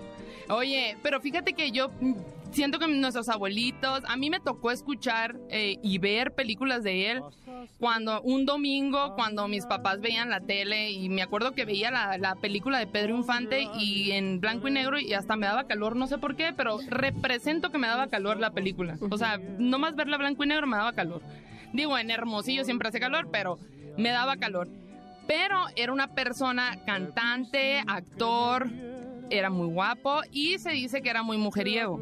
Se dice, porque no se comprueba, ¿no? Aún todavía. A No, pesar... Ah, bueno, no sé, no me consta. ¿Te consta o no? No, así era. Sí era. Ok. Fíjate que cuando murió, como todos los ídolos mexicanos, cuando mueren, obviamente salen un chorro de, de polémica, mucha polémica, y él se dijo que cuando murió, hubo varias versiones de por qué murió. Una de las versiones fue de que andaba huyendo de su esposa porque estaba eh, se había casado cuando él todavía no se había divorciado y que no sé qué, y voló de Yucatán apurado porque lo iba a detener la policía y que no sé qué, y que por eso. Fíjate, pero yo creo que estaría bien como analizar y dar nuestra opinión cada una. A ver, tú, Toño, ¿te, te, te desaparecerías por completo por una esposa? Por una esposa no. Pero. Por dos sí. Ah, Ahí está, No por una esposa. ¿no? Entonces yo, Frida la mexicanita, pienso que a lo mejor no fue por eso. No creo que- Segunda teoría, Giovanna. La segunda teoría dicen que andaba de amante con una mujer de un presidente de la República. y que este presidente de la República lo mandó matar. Pero los que lo iban a matar dicen que lo perdonaron porque eran muy fan de él y que no sé qué, y que guau, guau, guau, guau, guau. Y que dijeron, ¿sabes qué? Te vamos a perdonar la vida y vamos a esconder tu cuerpo, vamos a poner a otra Le persona. quitaron anillo, pulsera y demás. Ajá. Dicen, ajá. Fri- Veo, Frida, que sabes muy bien de este tema. Totalmente. Pero fíjate, Híjola. a lo mejor realmente no lo mataron. De hecho, yo apoyo más Dicen, esa teoría. de hecho, dicen que hasta Cantinflas lo escondió en una, en, en una finca por allá por Chihuahua. Dicen. Bueno, dentro de las teorías que mencionas también está la que se fue a Argentina a vivir. O sea, una vez que pasó, que pasó esto, él se iría a Argentina y regresaría por ahí de los años 80 ya más viejo, que es cuando empezó la Cuando de- termina el sexenio, ¿no? Del Ajá. presidente y regresa Antonio Y Pedro. da la casualidad que 26 años después En los 80s. aparece este personaje que es Antonio Pedro Hurtado Borjón. que mira, dicen que lo vieron cantar y todo este rollo y lo empezó y empezó a llamar la atención de la gente de varios aficion de varios eh, que eran muy fanáticos de él eh, llamó la atención de las ¿cómo se llaman? ¿Multitudes? De la No. gente, ¿De su la gente? público. No. ¿Su público? ¿De los medios? De los medios, exacto. Llamó tanto la atención de este personaje que hasta cantaba igual, tenía cicatrices igual que él, o sea, llamó tanto la atención, pero este personaje nunca dijo si era o no era. Sí. Cuando lo entrevistaban, decía él, eh, vengo desde una ciudad del norte, vengo de no sé dónde, pero nunca afirmó él que era Pedro Infante. Pero todo lo que él hacía era como para decir, sí soy. De hecho, Hubo muy- mucha polémica. Muy, este... Muchas similitudes, pero él siempre que le hacían la- las entrevistas, él insistía en que lo presentaran como Antonio Pedro. O sea, no quiero que toquen siquiera el tema de Pedro Infante, no me lo mencionen. Eh, muchas personas preguntaban por qué hasta ahora sale con esto de la cantada y demás, y él mismo decía, sí, no, yo no sé por qué hasta ahora, pero pues bueno, es, es simple. Todas las similitu- similitudes que mencionas sí son muy hasta su cicatriz de la frente. de Sí, de hecho yo viendo toda esta investigación vi que en YouTube hay un chorro de investigaciones, ¿eh? O sea, la gente se puso... Yo me, me encantaría ver un documental de Antonio Pedro. Hay un- me bueno, no un encantaría- Hay unas entrevistas, una serie de Bueno, no, no, en sí no de Antonio televisora. Pedro, pero sí de Pedro Infante. O sea, imagínate una un documental de, de todo esto. Estaría bien padre, ¿no? Sí, sí, pero sí te quedas. a ver, fíjate, yo vi un video donde supuestamente los nietos, no recuerdo si eran de Pedro Infante, no, sí, eran de Pedro Infante, bisnietos creo de hecho. Y yo, fíjate, cuando investigué esto en algún punto, yo concluí con esto. Los nietos, bisnietos, algo así, de Pedro Infante decían que si Pedro Infante quería, en ese momento, ¿no? Cuando seguía vivo, quería estar bajo ese nombre, lo respetaran. Pero hay otras cosas que también te, te dejan como muy seguro de que realmente Antonio Pedro es otra persona. ¿Tú qué opinas, Giovanna? Pues fíjate que yo en toda mi investigación, larga investigación de dos semanas que hice, fíjate que vi que mucha gente sí afirma que sí era Pedro Infante, o sea, pero y yo me quedo, pero ¿por qué dices? O sea, ¿por qué dices que sí era? No, porque por esto. Fíjate que el tono de voz era muy parecido al de él, cicatrices, dientes, eh, rasgos de la cara, o sea, todo. También empezó, eh, empezó una polémica legal cuando esta persona empezó a cobrar regalías. Y ahí fue cuando los, los familiares dijeron, oye, a ver, es una farsa totalmente. Había familiares que decían que sí, había familiares que decían que no. Él nunca dijo sí o no. Entonces era toda una polémica. Imagínate todo el show que se armó.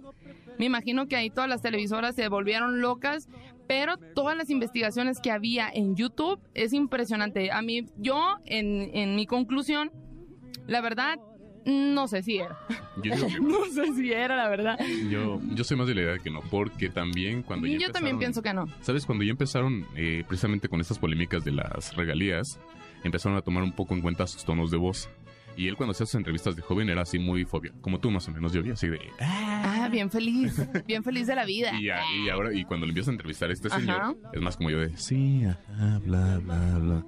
Entonces, muchísimo más... Un tono que, ¿cómo se puede decir, Freda? Más tenue. Más neutral, Más este, un ritmo Engolado. más. Ah, Pero ¿sabes está. Es Laringofaringio. justo, es justo esto, ¿no? Hay pruebas que te dicen que Antonio Pedro era... A ver, Producer, ¿qué dice? ¿Qué dice el producer? Yo digo que sí era, la verdad. Yo digo que no, yo digo que era un doble. Yo digo que era Dice, un doble dice el películas. productor que no sabe, que no se mete en problemas, dice. Ahorita va a haber tiro allá afuera. Ah, no es cierto, no es cierto. No, pues estaría muy bueno que toda la audiencia que nos está escuchando Sí. nos diga Ajá. a las redes sociales MBS 102.5, Instagram, Facebook. Ustedes platíquenos, ¿no? O por Twitter. ¿Ustedes piensan que Antonio Pedro era Pedro Infante o era otra Sí, persona? que nos digan, que nos digan. Ajá, que nos digan para que nos saquen digo la- que no. Era uno de los dobles que tal vez alguna vez tuvo en sus películas y quiso hacerse famoso por un rato y listo. Yo siento que Yo, va por ahí. yo también siento que es un- una persona que se pareció mucho y que cantaba muy parecido. No creo que haya sido la verdad. O sea, es como si ahorita, ya ves que también sale eh, que Juan Gabriel ahorita está vivo. Dicen. O sea, ¿cómo? O sea, ¿cómo van a fingir todo esto? No, no, o lo- sea, bueno, si es por el no. fisco como Juan Gabriel, sí. Exacto, es que hay fisco. cuestiones si hay que pueden orillar a O sea, eso. si, si es por el fisco o en este caso si te quieren matar el expresidente, pues yo digo que ahí sí, sí te tienes que esconder debajo Pues de la para qué andas ¿no? de baquetón, ¿no? Ya me voy a calmar. Es una lección, es una lección. Muy bien, pues bueno, eso eso ya será justamente para Juan Gabriel, tema de otro de otro programa en Ideas Frescas. hagámoslo. Bueno, Giovanna, ¿cómo te podemos encontrar en redes sociales? Mis redes sociales son Jovi Córdoba. No, por supuesto que no voy a hablar de Antonio Pedro, pero voy a, estar dando información. Oigan, importantísimo, no me tocó hablar de deportes, pero ya inicia la temporada del béisbol en Hermosillo, Sonora, la liga del la Liga Mexicana del Pacífico. Arriba los naranjeros. Perfecto, Giovanna, muchísimas gracias. Soy Frida Sariñana, Frida la Mexicanita. Continuamos con más cosas bien interesantes. No te despegues, voy a una pausa y regreso. Sigues en Ideas Frescas 102.5, es sábado 9 de octubre. Yo soy Frida Sariñana, Frida la Mexicanita en redes sociales. Te recuerdo las redes sociales, MBS 102.5 Facebook, Instagram y Twitter, arroba MBS 102-5. Y bueno, ya que nos pusimos misteriosos, esto de que quién anda vivo, quién anda de parranda, vamos con las momias de Guanajuato, aprovechando este mes de octubre que quiero aclarar. Las momias de Guanajuato fue algo que me perturbó por muchos años. Lalo Matlalcuatzi, bienvenido a Ideas Frescas. ¿Qué tal amigos Frida? Muchísimas gracias, muy buenos días. Y bueno, como ya lo dijiste, yo pues soy Lalo Matlalcuatzi y el día de hoy, madruganding con ustedes, les traigo datos interesantes sobre las momias de Guanajuato. Y es que pues con la pandemia de COVID-19 y el encierro por la cuarentena, nos hizo pues extrañar muchas cosas, entre ellas viajar, conocer lugares que aún no teníamos la oportunidad de visitar y bueno pues estar con la familia y viajar con ellos, ¿no? Y pues bueno, antes de empezar con este maravilloso tema de las momias de Guanajuato, les tengo que decir que si necesitan un pretexto para poder viajar y visitar el famoso Museo de las Momias de Guanajuato, eh, déjenme decirles que el Festival Cervantino está a la vuelta de la esquina. Y es que del 13 al 31 de octubre tendremos una serie de eventos que nos harán retomar estos conceptos de eventos al aire libre, obviamente con todas las medidas necesarias, pero para poder disfrutar con amigos, con familias o, por qué no, también solitos, ¿no? Los invitados de este año serán Cuba y Coahuila, y como ya les decía, este y otros lugares turísticos son el pretexto perfecto para poder llegar a Guanajuato, capital. A ver, cuéntenme, ¿han ido a Guanajuato? Sí. ¿Tú, Yovi? Eh, también.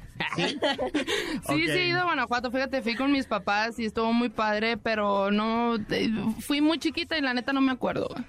Ok, bueno, pues se vale también que vuelvas a retomar estos, estos viajecitos. porque- Quisiese, pero no pudiese. Acuérdate, amiga, que este, pues el callejón del beso y todo esto es uno de los pretextos perfectos para poder para poder ir a visitarlos. Y bueno, vámonos de lleno con el tema central que son las momias de Guanajuato.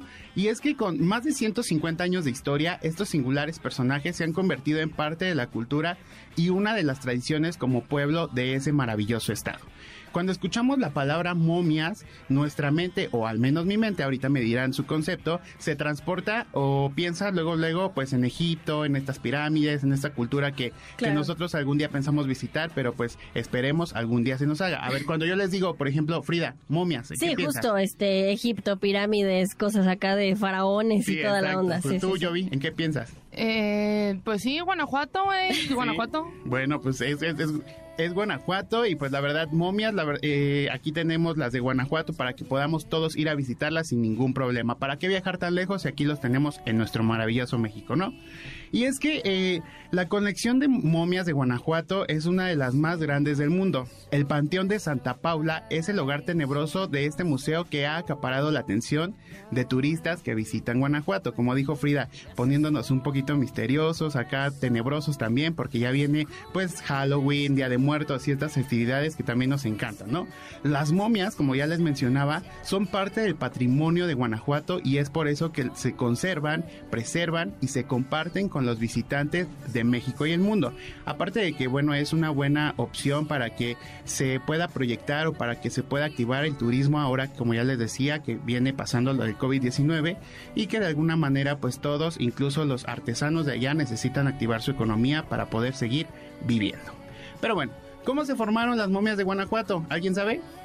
No, la verdad que no, ¿eh? Bueno, a diferencia de, de, otros lugares donde se crearon como parte de una ceremonia funeraria, las momias encontradas en Guanajuato se formaron durante un proceso natural derivado de lo seca que es la tierra y bueno, aquí en esta parte de México donde también se encuentra la presencia de minerales brutos, ¿no? Así como eh, muchísimos minerales que podemos encontrar. La mayoría de las momias provienen de la epidemia de cólera que padeció la ciudad de Guanajuato en 1833 y años más tarde, y debido al hacinamiento del cementerio, el gobierno local decidió cobrar un derecho de mm, perpetuidad que pocos pagaron para conservar el cuerpo de sus familiares en el lugar que ocupaban en ese entonces. Fue así como el gobierno local comenzó a exhumar cada uno de los cuerpos que se encontraban en ese, en ese espacio y para su sorpresa se encontró con cadáveres perdón, que se encontraban en buen estado y que hasta la fecha se conservan como momias de Guanajuato. Las momias de este bello estado pertenecen a gente común y corriente como nosotros y no a reyes ni a grandes guerreros de los antepasados como en otros en otros países o en otros mm, eh, pues sí en otros países que en donde alaban a esas personas que eran de gran poder adquisitivo. El primer cuerpo momificado descubierto fue el del Remigio Le Levoy, que así se llamaba. Y este, pues, era un médico, ¿no? Era un médico que, como ya les decíamos, se consideraba como una persona común y corriente, pero por la profesión en ese entonces era increíble y era, pues, parte fundamental del, del cuerpo y del pueblo para poder, pues, hacer las curaciones y todo esto que necesitaban en ese entonces. Este médico era un médico francés y bueno, desafortunadamente les cuento, falleció durante su visita a Guanajuato y hoy en día pues es eh, exhibido en ese gran museo con un traje elegante, como pues, como médico que fue. Oye, o sea que las momias no, no eran personas eh, de historia, sino eran común y corriente, cualquiera. O sea, yo podía haber sido momia, ¿no? Exacto, sí. Si tú en ese momento hubieras estado ahí tirada en, en Ajá. Podrida, podrida. si tú en ese momento hubieras estado podrida, pues sin problema. Soy momia. te hubieras conservado, la verdad, pues hubieras estado. Ahorita te podríamos este, disfrutar Estar en, viendo. ese museo. Exactamente. apenas así voy a ir a Guanajuato, yo creo. y bueno, les cuento, a medida que se fueron desenterrando, los cuerpos se eh, colocaron en el osario con la esperanza de que los familiares pues reclamaran cada uno de los cuerpos. Es como cuando eh, pues un fallecido va a la fosa común y tienen que esperar pues un cierto tiempo, ¿verdad? Para que el familiar o los conocidos vayan, reclamen el cuerpo y puedan darle pues la cristiana sepultura. Sí. Y bueno, este, este, eh, pues también, este reclamo, por así decirlo, tenía pues un pago que era el pago correspondiente para poderles otorgarles el cuerpo. Y bueno, también había estos exámenes en donde, ok, a lo mejor sí somos familiares, pero pues necesito comprobar que en verdad eres su familiar, ¿no? Cuando eran amigos o así, pues sí lo entregaban sin problema. Pero cuando iba a reclamar un familiar era como un poco más exigente en cuanto a dame, dame un estudio de sangre o cosas así para poder entregar el cuerpo y que no hubiera mayor problema en días futuros y pocas de las personas respondieron a este llamado, es decir, pocas personas fueron y reclamaron los cuerpos de sus de sus amigos o de sus familiares, lo que pues conllevó a que los eh, cuerpos restantes fueran pues exhibidos en este pues gran museo popular y se convirtieran en parte fundamental del Museo de las Momias de Guanajuato. Y bueno, las momias de Guanajuato también tienen una cultura popular en nuestro amado México, ya que pues eh, la película llamada Las momias de Guanajuato en 1962, perdón, era una telenovela y este era una telenovela mexicana que bueno básicamente también se centraba o tenía pues como base las momias de Guanajuato ¿Y quién no ha escuchado la película? Sí, la famosa película. Cuéntame, cuéntame cuál. Esa, esa fue la que me perturbó, no me dejó dormir. El santo contra las momias de Guanajuato. ¿Qué? No, ¿cómo? Así es. Bueno, pues la verdad es que a mí me gustó, me gustó. Ahorita ya no soy como mucho de, de ese cine como tan antiguo, por así decirlo, pero me gustó. En su tiempo me gustó. No me perturbó como a Frida. Oye, sí me te, daba, perturbó. te daba calor igual que mis películas de Pedro Infante. Sí, no, aparte, calor. ¿sabes qué? Los efectos así que le hacían a la momia, ¿no? Que se movía y yo, sí, sí. Dios, Dios. Eh, esos efectos, esos efectos, por ejemplo, eh, incluso en algunas otras películas, ¿no? Como, mm, no sé, me voy a salir un poquito del tema, como las muñecas, ¿no? Las muñecas de este... Pedrito este, Fernández. Pedrito Fernández, la muñeca esa que estaba toda sanati- sani- Satini- satanizada. satanizada y sanitizada, seguramente Sanitizada. Ahorita ya, ya con este término del COVID, ya sanitizada también es satanizada. Exacto, y No te preocupes, amigo. es lo que les decía, o sea, esos, esos efectos que ahorita se nos hacen como muy burdos, pero que también nos dan miedo, ¿no? Que decimos, wow, estaba, estaba padre porque pues Está eran en los peligroso. tiempos y, y, y a lo mejor sí, sí se hacían de veras. Y bueno, como les decía, El Santo contra las momias de Guanajuato, que era de los años 70, de 1970. Con la popularidad de la telenovela y esta película que les acabo de mencionar, la afluencia de turistas a las eh, catacumbas del Panteón aumentó de forma pues gradual en cuanto iba pues pasando el tiempo.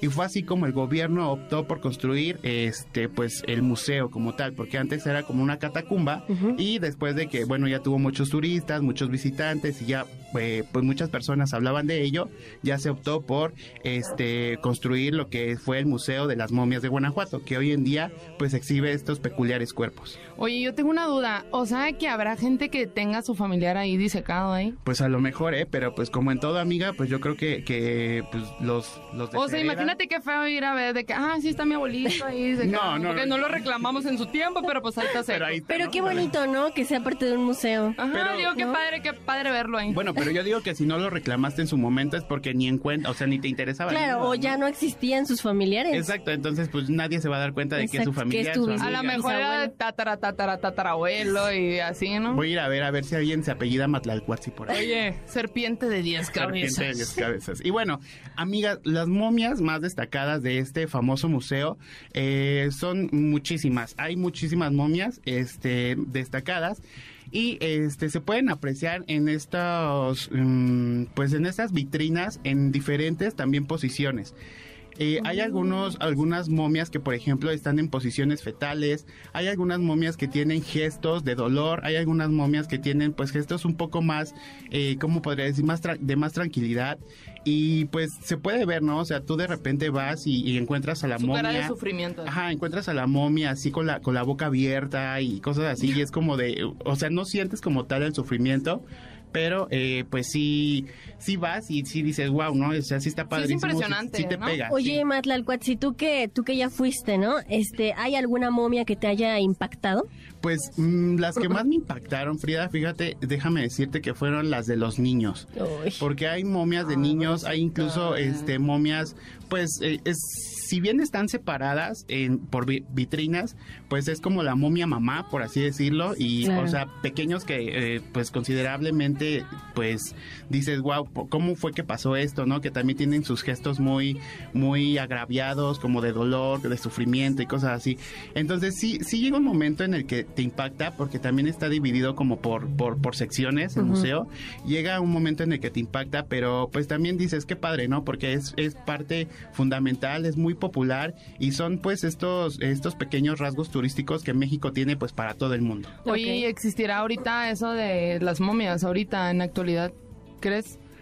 Pues yo, yo digo que sí, yo digo que sí y, y, pues estamos, estamos en- a espera de que se sigan encontrando más momias. Oye, Lalo, eh, ¿cómo te podemos encontrar en redes sociales para que nos sigas platicando por ahí en un en vivo todo esto sobre las momias? Claro que sí, yo les voy a estar platicando ahí varios temas y este me pueden encontrar como arroba lalo.mg1 en TikTok, Instagram, Twitter y en Facebook me pueden encontrar como lalomg. Ahí me pueden encontrar, ahí vamos a estar platicando, interactuando y ahí los espero. Perfecto. Lalo, muchísimas gracias. Pues bueno, ya escucharon, la verdad es que creo que vale muchísimo la pena visitar este lugar. Sí, pues una historia bastante dolorosa, ¿no? Algo tétrica, pero al final cultura mexicana. Entonces, si vas a Guanajuato, pásate al Museo de las momias de Guanajuato. Eh, te recuerdo las redes sociales, Ideas Frescas 102.5, Instagram, Facebook, Twitter, arroba centro MBS. Soy Frida la Mexicanita, ya regreso. Continúas escuchando el 102.5 FM de tu radio y estamos escuchando las nuevas voces. Traen muy buenas investigaciones estos chicos. ¡Qué bárbaro! Soy Frida la Mexicanita. Te recuerdo las redes sociales, Ideas Frescas 102.5, Instagram, Facebook, Twitter, arroba centro MBS. Y bueno, pues me gustaría que ya después de, de, tanta cosa misteriosa, que la Deep Web, que ando con miedo, que las momias, que si Pedro Antonio, Antonio Pedro, bueno, vamos ahora a terminar ya listos para, para esta última parte del año, pues estar bien fashion, ¿no? Super fashion, que te veas con, que te vayas con los mejores tips para lucir espectacular. Entonces, pues, Toño Rimaki, bienvenido a Ideas Frescas. ¿Qué onda, Frida? ¿Cómo estás? Buenos días. ¿Qué onda, Lalo? Hola, hola. Gracias por acompañarnos hoy. Y pues sí, como dices, Frida, hay que estar super cute, super fashion. Todo para que sea la mejor moda para este otoño e invierno, ya 2021, y que ya podemos salir, ¿no? También ya. Sí, ya, ya está, está ya se está mejorando todo. Entonces, para que puedas mejor, lucir tus mejores garras, por así llamarlo, afuera, ya, por fin. Y bueno, y es que acaba de pasar un muy buen evento que se lleva año con año, con año en Francia, que es el desfile de la revista Vogue. Sí, Uh, sí, se dice sí, bien, sí, ¿no? Vogue. Vogue. Eh, como sabes, es la revista más representativa de la moda a nivel internacional, en la cual pues varios este, diseñadores sacaron lo mejor de su de su colección entre ellos pues Thomas Ford que es el director de la revista ay de la revista de la marca Gucci. Y bueno de ahí empezó a llevar eh, varias cositas que de hecho ya estaban de moda ya se estaba poniendo. De un tiempo para acá se han estado poniendo de moda mucho. Por ejemplo eh, la cintura para abajo el pantalón. Hablamos de los vaqueros flake ya sabes no y súper al- este súper cómodos que pueden ir desde el, el ombligo, la cintura, y ya llegando tal vez ya sea al... Ay, se me fue el nombre. El talón, un poquito más arriba, el, el tobillo. Son guanguitos, ¿no? Son guangos muy cómodos, pero también no dejan de ser, este, pues no no- Formales. Es que depende mucho con qué lo combines. Y fíjate que lo padre de estos pantalones es como dices, estás muy cómodo y además están en varias telas. O sea, lo puedes agarrar casual, Mezclilla. mezclilla, formal ahí. Oye, ¿y estos pantalones son los famosos pantalones acampanados? No. Ok, ok, ya nada más quería re- resolver esa duda. Gracias Una por la duda. Una disculpita por eso. No, ¿sabes qué pasa? Que durante los 70 se empezó a llevar ese... eh, Se empezó a terminar más bien los acampanados que venían de los 60s. Ujú. Y en los 70 se empezaron a tomar, eh, necesitaban algo diferente. Entonces, mm, pues fue simple. Eh, a partir de la cintura y de la cadera querían algo más cómodo, pero que no pasara de moda esa- ese cachito, por así llamarlo. Bien, bien. Y bueno, también le... Pues tú que usas mucho esos, Frida, no Sí, me dirás que no son súper cómodos. Sí, O sea, la verdad son muy cómodos. Y por eso Aparte le queda cualquier este, fi- eh, anatomía humana, digamos. Sí, Yo que soy sí. muy gordito, Te queda muy bien, te queda muy bien. O sea, no importa como tu, tu complexión, te queda muy bien. Pero eh, también aquí entra lo que te comentaba de la, este, del evento que acaba de pasar con la revista Vogue. Eh, siempre todas las marcas y todas las marcas de diseño les van a poner su toque. Entonces ya no- yéndonos a lo retro, eh, se fueron también un poco a lo que vienen siendo eh, los este mm, los setentas, pero hay los brillitos y se me fue el nombre. Ay, ya, ya me regresó. Lo metálico, lo disco. Se me fue la, la palabra. Entonces, ¿a, a qué voy con esto? Que a los mismos pantalones, ya sean formales, de mezclilla, ellos eh, empezaron a poner tal vez algunas líneas entre lentejuelas, entre. Con lo que platicamos hace rato de la. Bueno, mi compañero que nos está escuchando, lo que platicaba de las uñas. Empezaron a dar todo un, muy form- un formato, pero con el mismo estilo de corte. Esa fue una de las primeras pasarelas que tuvo Gucci con este con la revista Vogue. Y bueno, de ese de- después de ya cómo vestirse en la parte de la cintura para abajo, eh, falta lo que viene siendo el, el- el calzado. Ok. Entonces, en el calzado decidieron mezclar lo que ya se venía mezclando, valga la redundancia, y perdón por repetirlo, el mocasín con el tacón. Ok. Ya se traía desde años pasados, pero ahora lo decidieron llevar a cabo junto con este tipo de pantalones. Pero te puedes llevar desde los tenis que están de moda que tienen un grosor de suela impresionante hasta un mocasín para un evento especial cuando llevas los pantalones eh, tipo flare. Cuando los llevas, llevas el mocasín, pero igual con una plataforma, por así decirlo, que puede ir desde los 2 centímetros. Bueno, tampoco te vas a poner una plataforma de 20 centímetros. Que hay quienes bueno, que sí, hay quienes sí. ¿eh? Depende, Depende del gusto, personaje. sí, ¿no? sí, sí, sí, hay gustos, amigos. Bueno, no vamos a hablar de, Lady- de Lady Gaga ahorita, ¿verdad? O sea, entonces, e- esos... eh, entonces, esos mm, gustos fueron los que me inspiraron un poco a lo que viene siendo la marca Gucci, que como saben es una marca internacional a más no poder en la moda. Yo creo que ya hasta tiene como voz y voto, ¿no? O sea, lo que dice Gucci es lo que casi, Sí, casi se hace. eh, influencia mucho. Influencia demasiado. Y bueno, y ya que estás vestida de arriba y hacia abajo, eh, la parte del tórax. En el tórax vendía, vendía siendo lo que vienen siendo los jerseys, pero como hippies. A ver, Se ¿cómo puso, es eso? bueno, se puso de moda eh, los entretejidos, de nuevo regresando a los 70s, saliendo ya un poco de los 60s de la moda hippie, y para la mm, para lo que viene siendo la moda otoño este otoño invierno, a la hora de cobijarte con los jerseys hippie que así le llaman, pues son los abrigos, pero ya no el clásico abrigo de, de Ming o peluchitos, sino un abrigo tipo, le conocen hippie, pero lo que vemos aquí como que entre tejidos, lana, eh, Sí, de hecho, este, este como tejido que luego es muy mexicano, ¿no? Este, como de estas... Eh... ponchos por así decirlo. Ándale, ponchos, como indígenas, ¿no? Pero todo eso eh, también estuvo dentro de la, pas- de la pasarela y fue muy aceptado. Incluso mencionaron el nombre de México en esa pasarela. Están dentro de esa revista Vogue que bien están inspirados los 70s en toda la moda mexicana de ese momento. Sí, lo padre ahorita de, la, de las pasarelas y de las modas que están pues surgiendo nuevamente, a lo mejor regresando, es justamente esto, ¿no? Que ya dan como más pauta y más, este, pues preferencia, por así decirlo, más importancia era la palabra a lo que son las modas pues mexicanas, las modas artesanales y todo esto que, que nos está trayendo nuevamente el, el- estilo. Pero ¿sabes qué es lo padre también de eso? Que también lo pueden combinar las mujeres con mini, con vestidos, minifaldas. ¿Por qué? Porque te cubre hasta un cierto límite, te cubre del frío y hace que sobresalga tanto tu vestido como el poncho que traes. Y a partir de ahí, pues bueno, viene para muchos la parte más importante, la cabeza.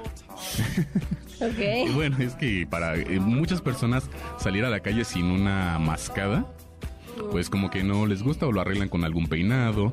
Y regresamos a lo mismo. Esta vez es simplemente una mascada como de seda. Bueno, no de seda, seda es muy caro. Pues ya de esa telita muy delgada, eh, se me fue ahorita el nombre. Ajá, imitación pero- de seda, yo creo, ¿no? Imitación de seda. así.